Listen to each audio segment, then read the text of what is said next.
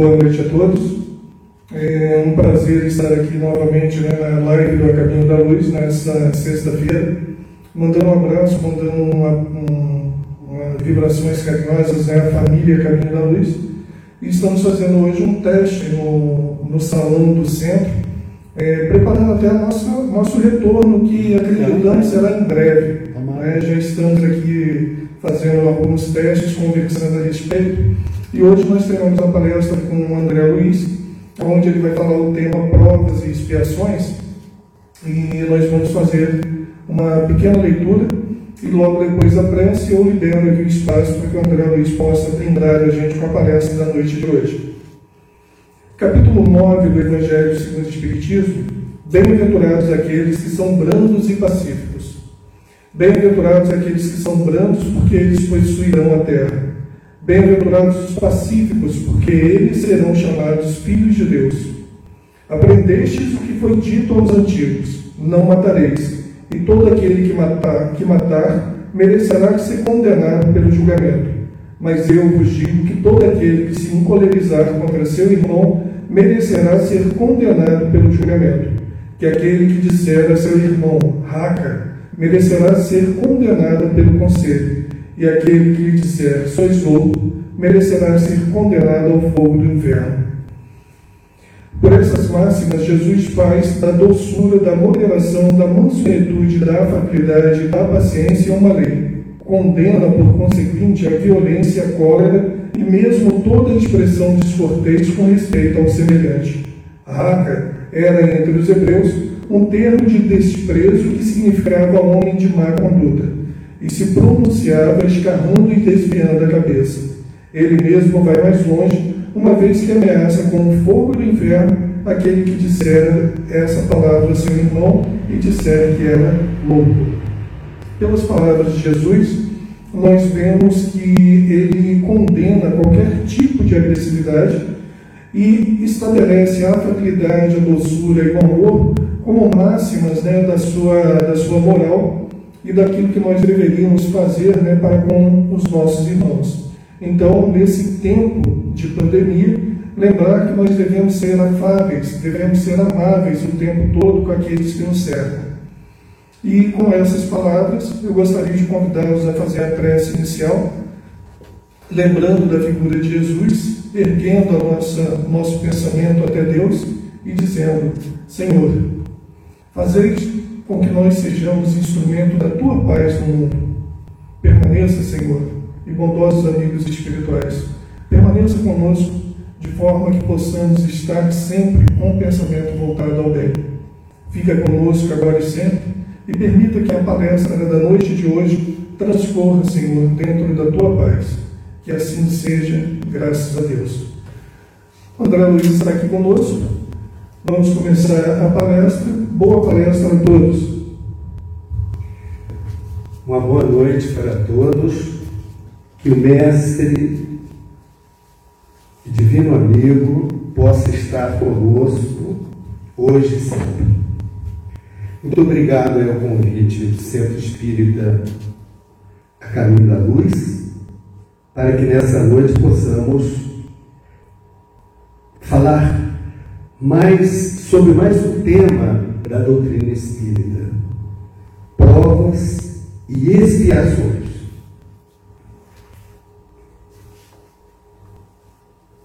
Nós estamos no mundo de imperfeições, onde predomina o mal sobre o bem.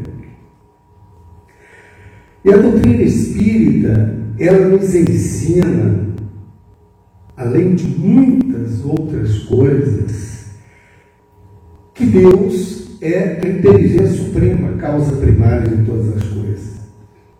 Que Jesus, o Espírito mais evoluído que esteve entre nós, é nosso modelo e guia, nos ensina que somos assistidos diuturnamente pelos Espíritos mentores da vida maior nos ensina que somos espíritos em processo de evolução. Podemos nos comunicar com outros espíritos que já partiram. A doutrina nos informa também que a evolução né, se faz através das vidas sucessivas. E essas vidas podem acontecer em vários mundos. E nesse processo evolutivo, onde o espírito adquire em cada existência sabedoria, amor, intelectualidade, existe duas situações em que o espírito ele é submetido, que são as chamadas provas e expiações, muito bem estudado na codificação kardeciana, onde nós entendemos que a provação, vamos lá no livro Consolador de Emmanuel, que diz, Emmanuel no capítulo 5, qual a diferença entre provação e expiação? Existe, na realidade, alguma diferença de expiação e provação? Qual a verdadeira diferença? Então vamos lá. Provação, segundo Emmanuel, é a luta que ensina ao discípulo rebelde e preguiçoso a estrada do trabalho e da edificação espiritual. O que significa isso? Significa que a provação é luta, é trabalho em cima de quem? em cima de nós, nós espíritos preguiçosos, rebeldes, somos submetidos diuturnamente às tarefas. Isso é provação. Uma pessoa, por exemplo, que pega um ônibus lá no subúrbio do Rio de Janeiro, anda uma hora e meia de trem, depois quando ele chega na, na Central do Brasil, ele tem que pegar mais um ônibus para a Praça 15, da Praça 15 ele tem que pegar uma barca para Niterói, lá na barca de Niterói ainda faz, pega um, um, ainda um, ônibus lá e trabalha lá no, num dos bairros longe de Niterói. Olha só que provação para este trabalhador. Isso é um exemplo, é a luta do dia a dia. Ir no trabalho todo dia, né? bater o ponto, cumprir as, as tarefas, tudo isso pode ser provação. É a nossa luta diária. Mas e a expiação? A expiação é diferente. A expiação é a pena imposta ao malfeitor que comete o crime, segundo Emmanuel no livro O Consolador. Né? Então, pena imposta ao malfeitor que comete o crime significa aos nossos olhos sofrimentos. Podemos exemplificar sofrimentos físicos, sofrimentos morais, sofrimentos espirituais, sofrimentos sociais. Vamos lembrar de expiações aí coletivas. Né? Estamos num processo de expiação coletiva. Quantas pessoas já desencarnaram nesta pandemia atual? Expiação para esses espíritos. Provação para quem? Para os familiares que viram o sofrimento daquele ente querido. A Terra está no processo atual de provas e expiações. Estamos mudando através da transição planetária para um mundo de regeneração, que é o que tudo nos faz é, é, é, entender é que no mundo de regeneração vai haver uma predominância do mal sobre o bem. Então a expiação ela pode ser tanto individual quanto coletiva. A Covid, a pandemia da Covid aí, é uma prova de expiação coletiva. Então, quando falamos em expiação, nós estamos falando em sofrimento físico, moral, espiritual e, e, e social. É isso que nós vamos entender. Então eu vou exemplificar aqui na nossa palestra três casos simples de provação e de expiação. Então vamos lá. O primeiro exemplo, o primeiro caso é do caso do Claudecir e Aline. Eram apaixonados. conheceram na faculdade, viviam um para o outro, espíritos afins. Casaram e tiveram uma menina, Maria Clara. Maria Clara, ela reencarna esse espírito submetido a uma expiação né, através da síndrome Down e da paralisia cerebral. Então estamos aí, é uma provação para quem? Provação para quem? Para os pais, o Claudecer e a Aline. Estão submetidos à aprovação de ver o filho, né?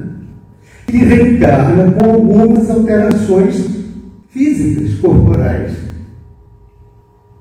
Uma aprovação para esses pais. E expiação para quê? Para aquele espírito. Muitas vezes um criminoso? Um dissidente, um indivíduo que feriu, transgrediu as leis espirituais em encarnações anteriores. E esse espírito vem através da malformação, que é o símbolo de Down. Né? Nós sabemos que a síndrome de Down é uma condição cromossômica né? e está associada diretamente a uma deficiência intelectual, a uma variedade de achados clínicos na criancinha que reencarna, né? Um, uma, uma em cada 800 nascimentos, única em todo o mundo tem praticamente síndrome de Down. Então, nos Estados Unidos, por exemplo, é responsável por mais de 5 mil casos de nascidos vivos anualmente. E tem lá nos Estados Unidos mais de 200 mil casos de síndrome de Down. E essas crianças, elas reencarnam com algumas alterações, né? É, fissura das pálpebras inclinadas, que dá o aspecto de olhos amendoados, ponte nasal plana entre os olhos, né? Dobras nas nucas, prega de flexão plantar, e tem uma coisa chamada clinodactilia. O que, é isso?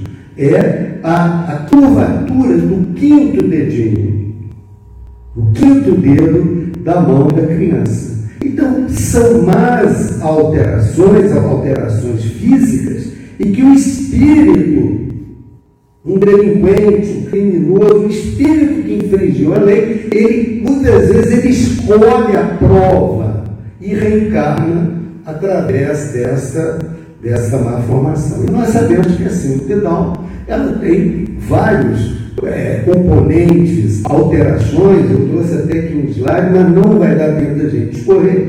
Mas uma das alterações comuns nessa síndrome é a fragilidade do sistema imunológico. Essas crianças têm uma tendência muito grande a desenvolver infecção. E o que foi que aconteceu com a Maria Clara? Além dela reencarnar com a síndrome de Down, com paralisia cerebral, essa menininha, aos 10 anos, adquire uma pneumonia fulminante e desencarna aos 10 anos.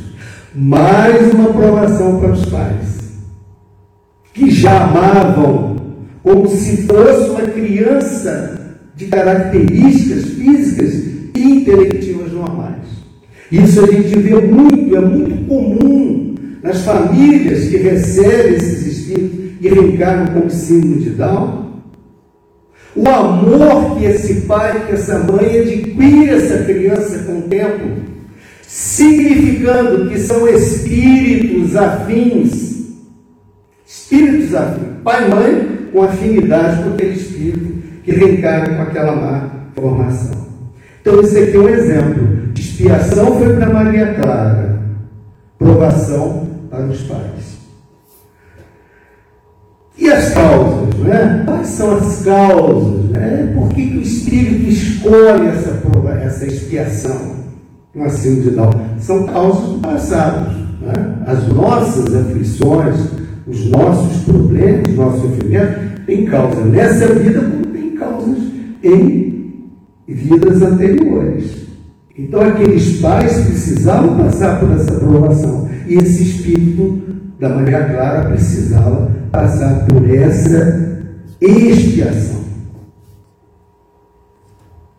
Vamos ver um segundo caso. É o caso do Márcio e da Maria de Lourdes. Casaram-se, eram parentes distantes. Passaram dez anos tentando engravidar. Dez anos, uma década. É também uma provação muito forte. O casal, às vezes, ele quer desenvolver uma prole, ter filhos e fica nessa limitação. Inesperadamente, uma gravidez. Nasceu o Carlinhos, menino bonito, né? E teve diagnóstico aos dois anos de idade de autismo. O autismo do tipo baixa funcionalidade. E junto com esse diagnóstico de autismo, ele também foi diagnosticado aos três anos com a doença celíaca, que é aquela doença que as crianças não podem ingerir alimentos que tenham glúten. Então, você veja a expiação do espírito e a aprovação dos pais para lidar com esse processo. Nós sabemos que o autismo é um problema psiquiátrico, né? identificado muitas vezes entre um ano e três anos, né? É, já pode aparecer vezes, nos primeiros meses de vida, o pai e a mãe já, já sente que aquela criança ela já é desperta, e o distúrbio clássico do autismo é a dificuldade a, a, a de, que existe na comunicação, no aprendizado e, sobretudo, na adaptação da criança ao meio que a cerca. Né?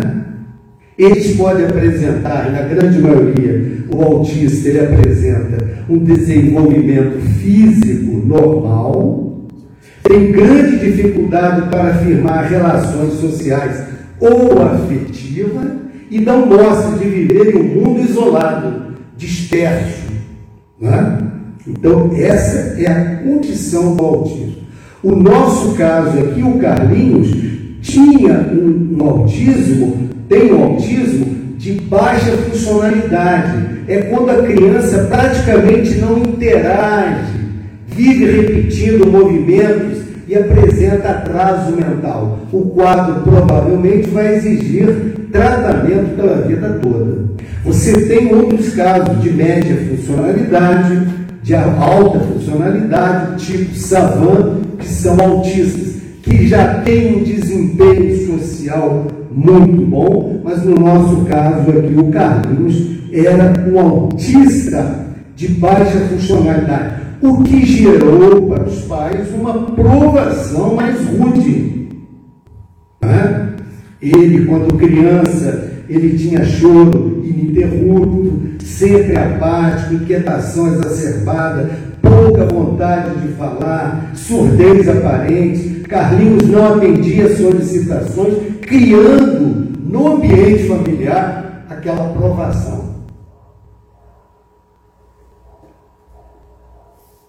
Provação para os pais, para a família. Expiação para o espírito. Por quê? Esses espíritos, o que aprontaram este exemplo assim de Down, este exemplo do autismo, o que aprontaram nas últimas, nas últimas encarnações? Então está aí a reencarnação para explicar o fenômeno da causa e efeito. Todo efeito tem uma causa. Nós sabemos que tudo, absolutamente tudo que se de acontecimento na nossa vida tem uma causa. E o sofrimento e a expiação pode ter uma causa nesta vida, como pode ter em vidas anteriores. O caso número 3. Caso número 3. O Fernando, talvez vocês tenham conhecido. O Fernando era um atleta de vida e porte atlético, tinha vários, tinha vários prêmios, né? e através das suas várias medalhas, e de repente ele sofre um acidente e fica paraplégico.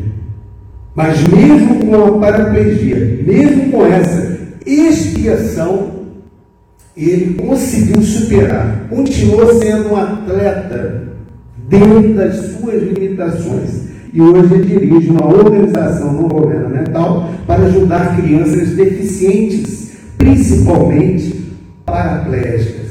É um exemplo de superação em que o espírito que está naquela expiação, ele consegue fazer uma coisa em prol dele e também da sociedade. Exemplos assim nós temos vários na nossa, no nosso planeta. Outro caso interessante que eu queria mostrar para vocês de provação é desse menino, Mateus. Talvez vocês já tenham visto, a maioria já viu a história dele. Né? Um indivíduo pobre, é, é, ele nasceu numa, numa, numa, num quilombo da, da, da, do Salgado, perto de Salvador, muito pobre, e através do Enem, estudando pelo Enem, ele conseguiu passar no curso de medicina na Universidade Federal do Recôncavo Baiano. Olha só, o espírito com dificuldades reencarna com dificuldade num ambiente hostil. Né? Ele tinha um irmão excepcional, um irmão que tinha limitações, uma família. Ele, inclusive, não conseguia estudar na casa onde ele morava, e ele foi para a biblioteca da, da cidade. A biblioteca fechou por causa da pandemia, e uma amiga, conhecida da família, deu para ele lá estudar uma casinha lá muito simples, mas que não tinha luz. Ele estudava na luz do celular, até a bateria do celular acabar. E ele conseguiu passar nesta prova. Que coisa maravilhosa! E outro exemplo de superação para a gente terminar a nossa palestra é o exemplo aqui da Vitória Bueno. Acredito que vocês viram esse caso aquela menina que nasceu com a amelia. O que é amelia? É o defeito físico que a criança, ela, o espírito reencarna em seus braços. E ela, desde criança, provavelmente já um espírito de bailarina de outras vidas, ela veio e teve interesse enorme de estudar e trabalhar no campo da, da dança. E ela hoje ela é conhecida aos 16 anos como a melhor bailarina na classe de idade dela. A sua professora lá do Instituto de Londres, uma das academias mais famosas de danças, se encantou com o quadro e veio até a sua terra, aqui em Santa Rita do Sapucaí, pertinho da gente aqui em Minas, onde ela foi criada, e teve lá, fez uma festa enorme, reconhecendo o esforço desta criança. Então, a espiritualidade, Deus, na sua bondade extrema, espiritualidade superior, deu a oportunidade a essa menina de, mesmo vindo com a expiação, sem os braços, portadora da melia, ela tem uma, tem uma oportunidade ímpar de hoje ter a carreira de bailarina por, todo, por toda a sua vida. Então, é, é, é, as provas e expiações, prezados irmãos, ela existe no nosso mundo através das limitações, das doenças. Quantas e quantas doenças nós temos no mundo? Quantos espíritos neste momento reencarnados estão no leito do hospital? expiando através de uma doença incurável, ou uma doença ingrata, uma doença crônica, uma doença degenerativa, né? com a sua dor, com o seu sofrimento. Quantos e quantos espíritos neste momento estão? Então a doutrina espírita nos ensina o quê? Nos ensina o quê? Que todo efeito tem uma causa. Todos os nossos sofrimentos todas as nossas expiações, todas as nossas provações têm causas que podem estar nessa existência ou em existências anteriores. O tempo não vai dar para nós contarmos a última história, mas eu vou recomendar a todos né, que leiam o livro O Céu e o Inferno, o capítulo, a segunda parte do capítulo 8, em que Kardec escreve as manifestações dos espíritos que passaram por expiações terríveis quando encarnados aqui. Vale a pena, vale a pena a gente entender bem a expiação. Tá? E o foco aqui nos, na, na lição do espírito, deste espírito que reencarnou com o nome de Max, o mendigo. Vale a pena vocês lerem no livro O Céu e o Inferno. Que Jesus, nosso mestre, amigos, mentores espirituais dessa casa, possa estar conosco hoje e sempre. Que assim seja.